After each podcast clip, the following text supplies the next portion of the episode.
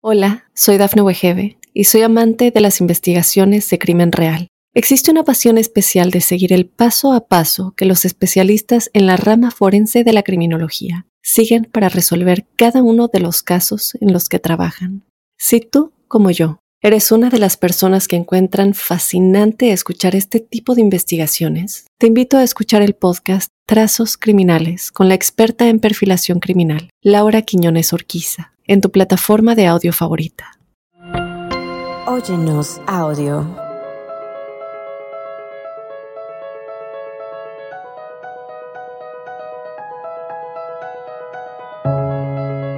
Que no se sabe con qué golpeamos. Salió volando ya por un lado, salí volando yo por el otro lado. Y ahí fue cuando no me pude volver a parar. Yo pensé que me estaba muriendo. Dios mío, ¿qué me pasó? ¿Qué me pasó? ¿Qué me pasó? ¿Qué me pasó? Que no iba a volver a caminar, que iba a quedar en silla de ruedas. Entonces yo ya quería como y no volver a despertar.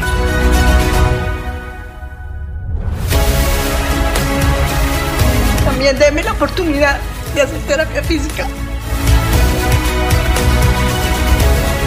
Yo me sentí feliz. Yo dije, yo dije, ahora sí, ahora sí lo voy a hacer. Quiero empoderar personas, mujeres, que nada es imposible en esta vida.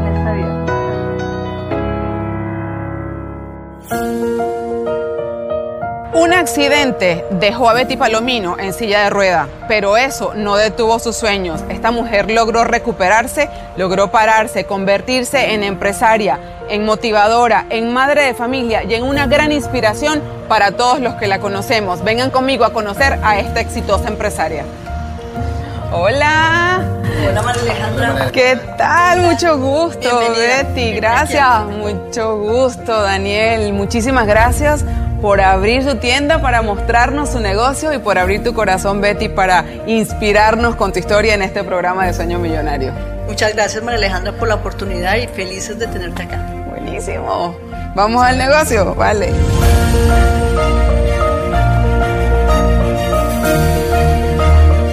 Betty, muchísimas gracias por darnos la oportunidad de conocer tu historia. Tú eres una mujer inmigrante, emprendedora, madre y una gran inspiración porque tienes una gran historia para todos nosotros.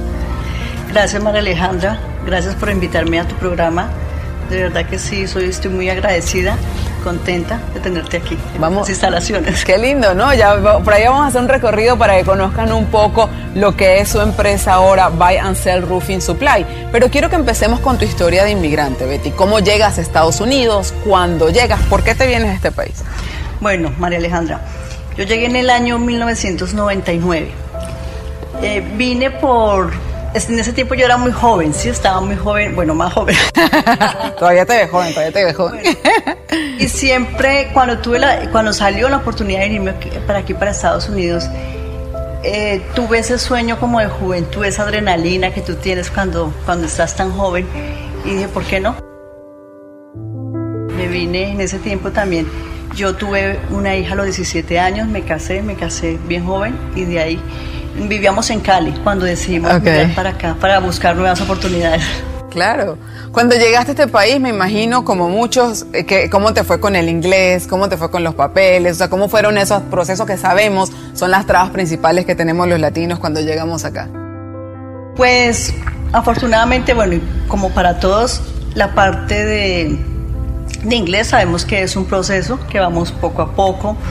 También la parte de, de- de- de esa iniciativa que tú, que tú tienes que tener, ¿no? Y sabemos que pues cuando venimos a, a Estados Unidos, pues toca, ya tenemos que tener como en mente eh, los tipos de trabajos que nos toca hacer como inmigrantes, que no hablamos inglés, que no tenemos un estatus migratorio, ya nosotros tener como, como esa mentalidad, ¿no? Saber y pues no, no hacernos como, como falsas expectativas en el momento. Claro. ¿sí? Pero pues también tenerlo tú claro, o sea, tener tus metas, tener tus, tu- tus sueños. Yo pienso que lo más importante es eso, ¿no? Que tú sabes cómo, bueno, sa- sabes cuál es tu foco.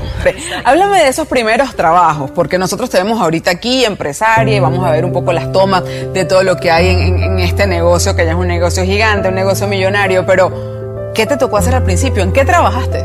Bueno, igual como todos los inmigrantes que llegamos aquí a Estados Unidos, eh, fui mesera, trabajé en restaurantes, trabajé en construcción, ahí fueron mis primeros penitos en construcción, Oh, limpieza, primero, bueno, anteriormente trabajé también en limpieza, Okay. casas usadas, que no era nada fácil, pues yo tengo mi profesión en Colombia, yo estoy administración de empresas, igual Claro. pues estaba ya o estaba uno acostumbrado pues como a otro tipo de, Claro. de trabajos, pero pues, no sé, como te digo, yo sabía lo que a lo que O sea, venías como mucho a lo que te tocaba. O sea, no, no, no importaba lo, lo, lo que Exacto, tocara. no, exacto. ¿En qué año entras en el mundo de los techos, que es el mundo al que te dedicas ahora? Bueno, eh, como te digo, yo empecé más o menos como en el año 2000. De ahí empecé, por ejemplo, lo que fue la, la limpieza eh, de casas nuevas. ¿sí? Empezamos a trabajar para diferentes compañías en ese tiempo, builders o compañías de construcción que se encargaba de hacer nuevas casas. Ok. Eh, de ahí eh, hicimos otros, bueno, cono- yo ya en ese tiempo yo me, me divorcié ¿sí? y luego eh, ya estando yo sola trabajando en la parte de lo que era de limpieza en esas compañías de esos builders de esas compañías de construcción conocí a- al que fue el papá de mi, de mi segundo hijo Ok. de, de nacionalidad mexicana. Él trabajaba lo que era la parte de masonry ladrillo. De ahí pues ya empezamos a los dos a trabajar esa parte. Él Ah, estaba mira. recién entrado en esas compañías ya trabajando directamente. Ok. Fue cuando los dos ya hacíamos limpieza, masonry, ya hicimos algunos, por ejemplo, los builders, ya cuando, cuando tú agarras esa confianza, esa eh, que, sa- que saben, se dan cuenta que eres una persona responsable, que haces bien tu trabajo, ya entre ellos mismos se empie- Te empiezan a recomendar, te claro. A recomendar. Tu negocio empieza a crecer, ¿no? En este, en este mundo del roofing, eh, empiezas a establecerte más en este país y viene el año 2006, que sé que es un año muy difícil para ti, en el que tuviste un accidente que te cambió la vida. Vamos a hablar de ese momento. Cuéntanos qué pasó. Bueno, eso como tú lo dijiste fue en el 2006. Eso fue, son fechas que nunca se olvidan. El 12 de febrero del 2006 salí eh, de mi casa a un viaje con amigos y bueno, aunque pues el íbamos para otro lado, pero al final decidimos, dijimos vamos a esquiar y nos fuimos para North Carolina. Okay. Eh, empezamos a esquiar, luego bajamos a- a- al almuerzo, cuando vimos en una montaña que habían personas que se estaban tirando por una dona, con donas. Y fuimos, almorzamos, dijimos, ¿qué? ¿Qué tan divertido? Compramos una y fuimos a tirarnos sin saber lo que iba a pasar. Y me monté con otra persona, María Alejandra, y como era en bajada montaña, y era completamente blanco porque estaba completamente eh, Todo tapado. de nieve, también pues yo pienso que fue una- un acto como de irresponsabilidad de nosotros, ¿verdad? Eh, nos empezamos, pues la verdad, pues vimos otras personas que se estaban tirando, estaban es- eh, haciendo exactamente lo mismo. Entonces, como te digo, me tiré con otra persona, cogió una velocidad, que eso fue en cuestión de, de fracción de segundos, segundos. de milésimas de segundos, eso que no se sabe con qué golpeamos, salió volando ya por un lado, salí volando yo por el otro lado, y ahí fue cuando no me pude volver a parar. No me pude, el dolor más, más, eh, yo creo que yo, yo pensé que me estaba muriendo, sinceramente. Te digo, me estaba- ¿Estabas consciente? Sí, nunca perdí, nunca perdí el Nunca perdiste el conocimiento. conocimiento. Simplemente cuando yo caí sentí el dolor, era como quemándome viva. Mi cuerpo no, no podía mover absolutamente nada de mi cuerpo. Solamente, claro, los amigos con que estábamos rápidamente eh, pues fueron a auxiliarme. La Sí. otra persona sí se paró, la otra chica. Yo no me pude parar. Eh, yo lo que pensaba, Dios mío, ¿qué me pasó? ¿Qué me pasó? ¿Qué me pasó? ¿Qué me pasó? Eh, era lo único que yo podía decir, me duele, me duele, o sea, ni, ni siquiera decir. No podías ni hablar. No, claro, o sea, yo solamente, yo pensaba, "Se- Dios, ¿qué me pasó? ¿Qué me pasó? ¿Qué dolor? ¿Qué dolor? Era lo que yo sentía dentro de mí, sentía que me estaba muriendo. Realmente, yo en ese momento, y como no podía moverme ni nada, yo, y, hasta la respiración, o sea, la respiración se me fue yendo y yo, cuando ya llegaban todos los, todos los, los amigos con los que estaba, Sí. estaba mi hija, en ese tiempo mi hija mayor tenía 12 años, Wow. cuando, cuando me, Betty, párese, y yo, sola- y cada vez que yo hablaba, el esfuerzo era mayor. Claro, llegó la ambulancia, llegaron eh, una camilla grande, bueno, me acostaron, ya los de primeros auxilios, me pusieron morfina, me durmieron completamente, llegamos a un centro médico. Eh, lo- cuando yo logré medio abrir mis ojos y todo, eh, lo único que yo escuché fue que me dijeron, Betty, nos tenemos que ir de aquí para otro sitio porque aquí no la pueden atender. Y yo escuchaba también las personas Pocas cosas atrás. Exacto, sí. Diciendo que lo que me ha pasado a mí era muy grave, que era muy grave y que, que ahí no me podían atender. Nos fuimos a uno- un hospital mucho más grande, The Mission Hospital, por North Carolina. ¿Te transfirieron en ambulancia? Sí, claro, sí, claro, me transfirieron en ambulancia, otra vez me durmieron, Claro. cuando llegamos al hospital y, y me dijeron que el médico, yo pienso, o sea, que él me dio la, la noticia porque pues él no sabía cómo, ¿Cómo la iba yo a tomar, me dice, eh, Betty, que no iba a volver a caminar, que iba a quedar en silla de ruedas, que iba a quedar en silla de ruedas. Eh, cuando, él, cuando, cuando él me decía así, yo le decía, nunca más, nunca más, nunca más. Me decía, no, yo estaba acostada, él mirándome. Y, y yo, como una pesadilla, yo decía, ¿qué me pasó? Porque siento esto, porque estoy aquí. Y pues mi, mi, mi historia clínica era solamente terapia ocupacional, Ok. cero de terapia física Ya. que era aquí por el por, por costos, ¿no? O sea, ya decía que los exámenes era. que era terapia ocupacional y silla de ruedas de por vida.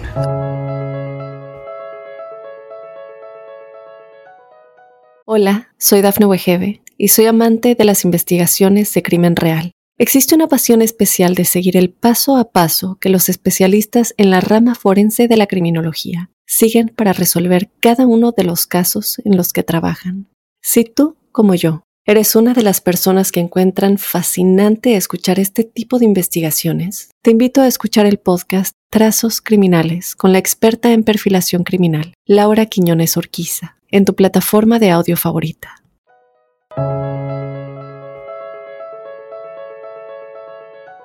¿Cómo te sentiste ahí? O sea, cuando te viste en ese sitio con esa silla de rueda sentada ahí aprendiendo de esa vida, ¿qué sentiste? O sea, ¿qué, qué vivías en ese momento? ¿Qué pensaste? ¿En qué pesadilla estoy? O sea, yo siempre decía, ¿en qué pesadilla estoy? Ya, quiero despertarme.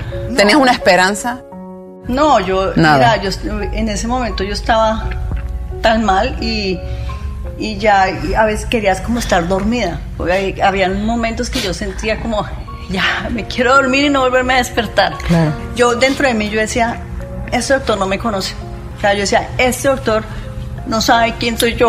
O sea, en ese momento Qué yo, bella, yo claro. gracias a Dios pues siempre he tenido una seguridad en mí misma. Yo decía, él no sabe quién soy yo. O sea, él- yo lo que me propongo, yo lo logro con la ayuda de Dios. ¿sí? Lo más claro que tenía en mi vida en ese momento es, yo no quiero estar en una silla de ruedas. Eso sí, para mí la, la tuve.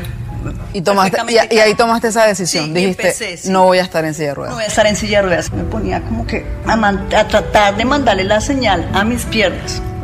Todo el tiempo yo intentaba mandarle, digo, pero es que ¿cómo, cómo no voy a poder mover? Y empecé, y, y ya de tanto que las veces o mi mente quería y yo intentaba que un momento a otro, pero no, pero no se veía absolutamente nada. Claro, claro. como Que yo inmediatamente llamé a los médicos, pero yo sentía dentro de mí que como que moví algo, algo, algo, algo, pero no se veía. Entonces mandé, yo estaba con una amiga venezolana Ajá. eh, y llegó el doctor. Le mostré el doctor, puedo mover, pero pues obviamente cuando a, a la hora de ver y de mirarse, no se veía nada. Entonces él me, me empezó a decir, no, Betty, son es- eso, el, el cuerpo, el- los músculos tienen memoria, son espasmos que pueden ser, pero, pero no, como quien dice, no se haga ilusiones. Claro. Tanto que le pedí a Dios Sí. y yo misma, ¿no? También de, de- de- se dio el milagro, o sea, se dio, Dios me dio la oportunidad o fue tanto mi... mis Tus ganas. Y moví, un momento a otro yo. Lograste mover un poquito. entonces cuando ya era visible, ya la persona lo podía ver. Y el doctor lo único dijo, Betty, hay cosas que la ciencia no, no describe, no pasan, un milagro. Y le dije, doctor, yo lo único que yo quiero es que usted me cambie la terapia física. Solamente denme la oportunidad de, de terapia física. Y fue así que me dio la oportunidad de, de, de, tanto decirle, sí, cámbiame a terapia física. También déme la oportunidad de hacer terapia física. Yo tú lo que pedías era el chance, denme el chance de hacerlo, claro. De hacer terapia física. No, Betty, listo, se la voy a dar. Yo me sentí feliz. ¿Qué sentiste en ese momento cuando por fin te dice que sí? ¿Qué, qué sentiste? Imagínate. Yo yo dije, ahora sí, ahora sí lo voy a hacer. Ahí te convenciste que ibas a volver a caminar. Ahí, ahí ya, yo me empecé a visualizar. Pensaba como yo estaba antes, la ropa que yo usaba, los tacones que yo usaba, como yo me veía antes. Siempre empecé a, verme así y feliz y agradecida de que ya tenía, yo ya por fin me dio la oportunidad. Claro. Ya el doctor creyó en mí y lo voy a hacer. Pero me sucedió otra cosa. Fue cuando, cuando con la persona con la que estaba casada, a las semanas me dijo pues que pues eh, que me di cuenta que andaba con otra persona. Oh. Y me dijo que no, fue cuando lo confronté, que no quería estar más, conmigo, que él ya, que él andaba con, con ella desde de antes de yo accidentarme y que, que estaba enamorado. Yo entré en depresión, o sea, todo estaba pasando muy rápido y cuando a medida del día a día me da cuenta de mi realidad, entré en ese duelo, en esa frustración, en esa depresión. Cuando mi mamá obviamente me decía, Betty, haga terapia. Betty, o sea, piensa en sus hijos. Yo, yo la entiendo, o sea, yo soy madre y, lo único que pensaba era, Betty, rehabilítese. Entonces yo le decía, mamá. Ahí no querías hacer nada, en ese momento no querías hacer nada. O sea, después de la emoción del momentito de sí voy a poder caminar, llegas a la casa, pasas por esta desilusión, digamos, por este, este esta situación amorosa y te vuelves a derrumbar otra vez y dices no. Me, me vuelvo a derrumbar. Wow. Bueno, yo ya sabía que me tenía que levantar, o sea, ya, ya, obviamente era madre, o sea, para mí en ese momento lo más importante, y yo lo doy gracias a Dios, que yo tenía mis hijos. Claro, ellos te levantaron. Sí, tenía mi hijo pequeño de cuatro años, iba a cumplir los cuatro años, y mi hija de 12, la mayor. Yo sentí que, que tenía que pararme, que ellos solamente me tenían a mí, ¿sí? Que yo estaba en un país que, que tiene muchas oportunidades, ¿sí? Pero que no era mi país, ¿sí? Vino un amor a mi vida que me, me dio también esa fuerza para para rehabilítate, ven, te acompaño, te acompaño en la clínica. Ya fue como un poco más fácil, ¿no? Pero a veces, o sea, es, como esas personas vestidas de, que no son lo que son, pero son seres que llegan a tu vida con algún tipo en el de momento propósito. Perfecto, con algún tipo de propósito. Sí. No se dio con. Viví cosas muy duras en mi vida. O sea, eh, cosas de, con esa persona. Después de todo lo que te había pasado. De maltrato físico y psicológico con esa persona. Wow. Para apartarme esa persona, fui a Canadá y tú, y tengo otro accidente. En Canadá. Y yendo para Canadá, llegando a la frontera de Búfalo. Oh. Cogimos un black ice, un, hielo en la carretera por las temperaturas que, que hay en invierno. Sí perdí el control. Me y puse el freno, no estaba ¿Tú ibas manejando? Yo iba manejando. O sea, ya te habías recuperado un poco, ya manejabas. Sí, ya, ya me había. Wow. No nos pasó nada, afortunadamente. Y a ti, con tu accidente, tú que venías débil de tu columna y de tus piernas, no te pasó nada, nada. No, nos pasó nada, solamente pues cortadas. Tengo cicatrices de todos los, los vidrios pequeños que se cortaron y se me entraron. Entonces yo dije, no, aquí yo no me quedo fue cuando me volví para Atlanta. ahora sí. Ahora vengo a Atlanta, pero triunfante. Pero, Alejandro, yo que sí. Como agarrar el toro por los cachos, o sea, no, claro. yo me vuelvo y yo le voy a hacer con berraquera. Claro. Con ganas, o sea, con todo, o sea, yo no me puedo tumbar, o sea, yo no, tengo mis hijos, o sea, ya vamos a hacerle. Vamos para, y fue cuando, cuando llegué aquí a Atlanta, llegué con una mano atrás y una mano adelante. Sin nada. Tenía, ah, exacto, tenía, pues gracias a Dios, pues la, pedí una ayuda. tú sabes que aquí, pues cuando, cuando puede uno tener esas ayudas, se dio que tenía unos amigos, gente que me conocía acá, y me dijeron, Betty, se está vendiendo mucho clavo, se está haciendo mucho roofing. y la misma gente, el papá de mi hija, me dijo, Betty, mi subdivisión están, están llegando compañías americanas a ofrecerme el servicio del, del techo, el roofing. Usted como siempre ha sido una mujer tan emprendedora, ¿sí? Pues averígüese. Métase. Y fue así. Yo tengo que caminar con unas félulas o bracer en mis tobillos porque el tobillo sí nunca se me recuperó.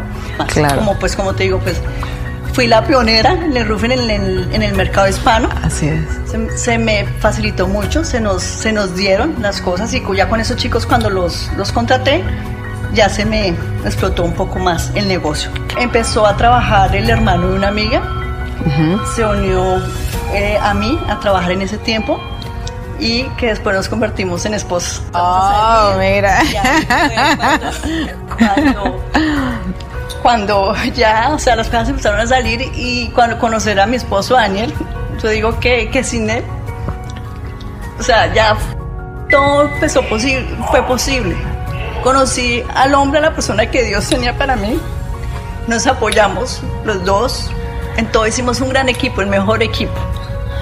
Yo pienso que, que todo lo que me ha pasado es para hacerme la Betty de hoy. La Betty, una Betty con mucha fuerza.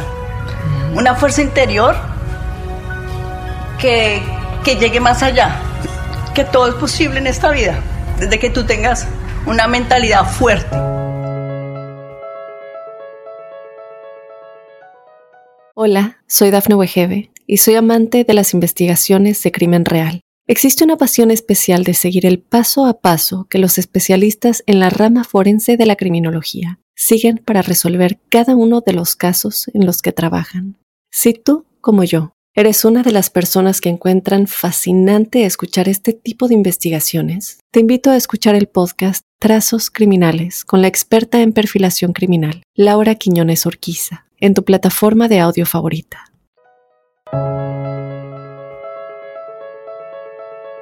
Luego pudimos en el 2015 con mi esposo, pusimos la parte de, de venta de suppliers. Empezamos con una bodega pequeña, Ajá. también gracias a Dios pudimos pasar a ser dueños de nuestras propias instalaciones Ah, wow. y a vender, a vender los productos para, para proyectos de, de roofing Ok. y siding en residencial y comercial. Wow. ¿Cuántos empleados tienes ahora?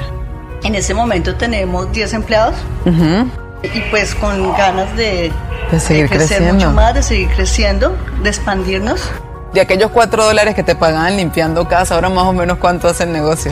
Bueno, nosotros en este momento, eh, bueno, lo del año pasado y todo, pues ya hacemos, superamos las ventas de los 3 millones. Ya superan los 3 millones. en la tienda.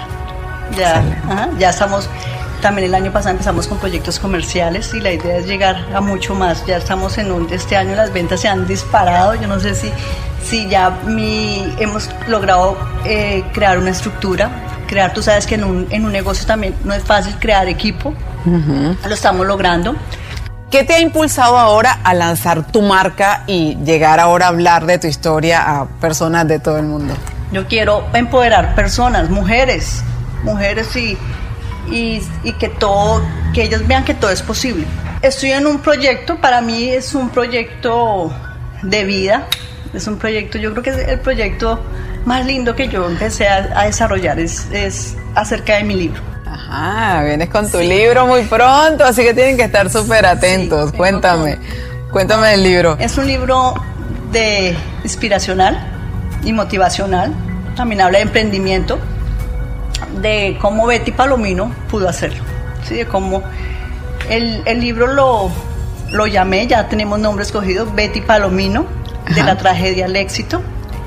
Ah, Y nuestra promesa o mi promesa es un camino inspirador desde lo imposible a lo increíble. Y quiero que aprovechemos este minuto y el cierre de este programa para que le hablemos a todos los inmigrantes que están en este país ahorita viendo este programa. ¿Sabes? Gente que a lo mejor está como tú cuando llegaste en ese trabajo de cuatro dólares. Personas que a lo mejor están pasando por una situación difícil como la tuya cuando estoy aquí no tengo carro. eh, por una situación tan, tan difícil como un accidente y no me, me dicen que no me puedo parar. ¿Cuál es tu mensaje para, para nosotros, para los inmigrantes, para quienes estamos comenzando el camino? María Alejandra, que nada es imposible. Como el título, la promesa de mi libro. O sea, que, que caminemos de lo, de lo imposible, que nada es imposible en esta vida, simplemente con determinación, con querer, con actitud, tú puedes hacer las cosas. Si tuvieras que cambiar ese momento en el que tuviste ese accidente, ¿lo cambiarías? una, una pregunta difícil. I know.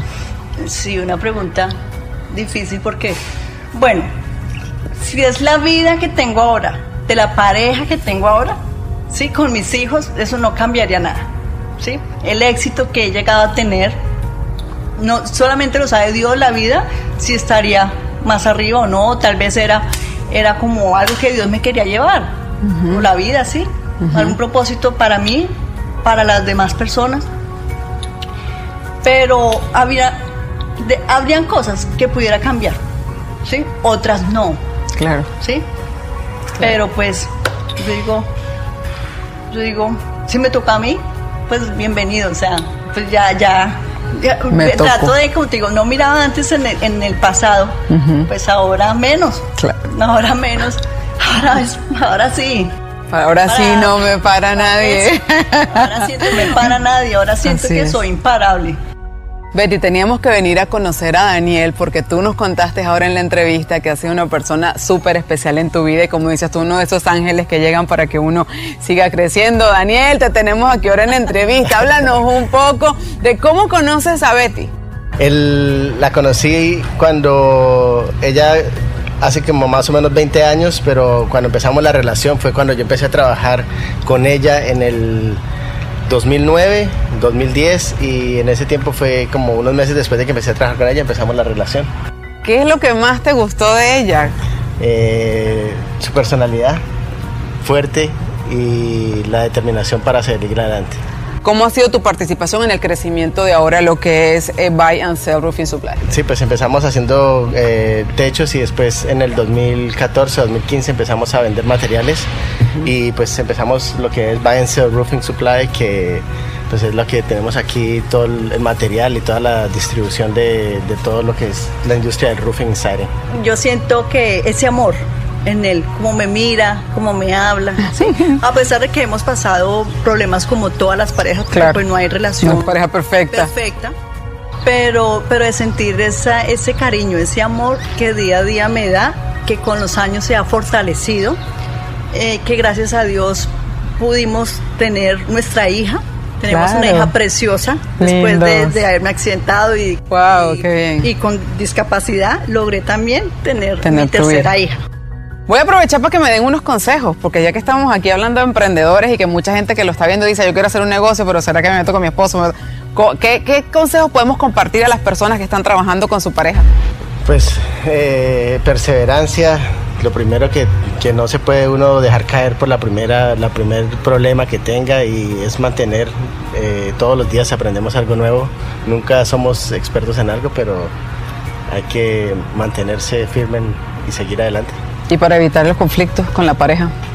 Eh, respetarse, yo pienso que el respeto es lo más importante, la forma en que uno habla o que mantener siempre en claro lo que, lo que queremos, eh, mejor pues tenemos una sola meta y la queremos los dos, entonces cada uno apoya un poco para llegar a donde queremos llegar. Claro. Sí. Quizá eh, trabajar por un mismo objetivo, una misma meta. Sí sin olvidarnos que somos una pareja. Muchísimas gracias. Yo creo que son grandes, grandes consejos, tener un objetivo común, mantener el respeto y la admiración por la pareja, los ha llevado a ellos hasta donde están y estoy seguro que a muchos de nosotros también nos puede servir como consejos para sacar nuestros negocios adelante cuando tenemos que trabajar en pareja. Amigos, gracias por acompañarnos en este episodio de Sueño Millonario. Gracias Betty, gracias Daniel por contar su historia.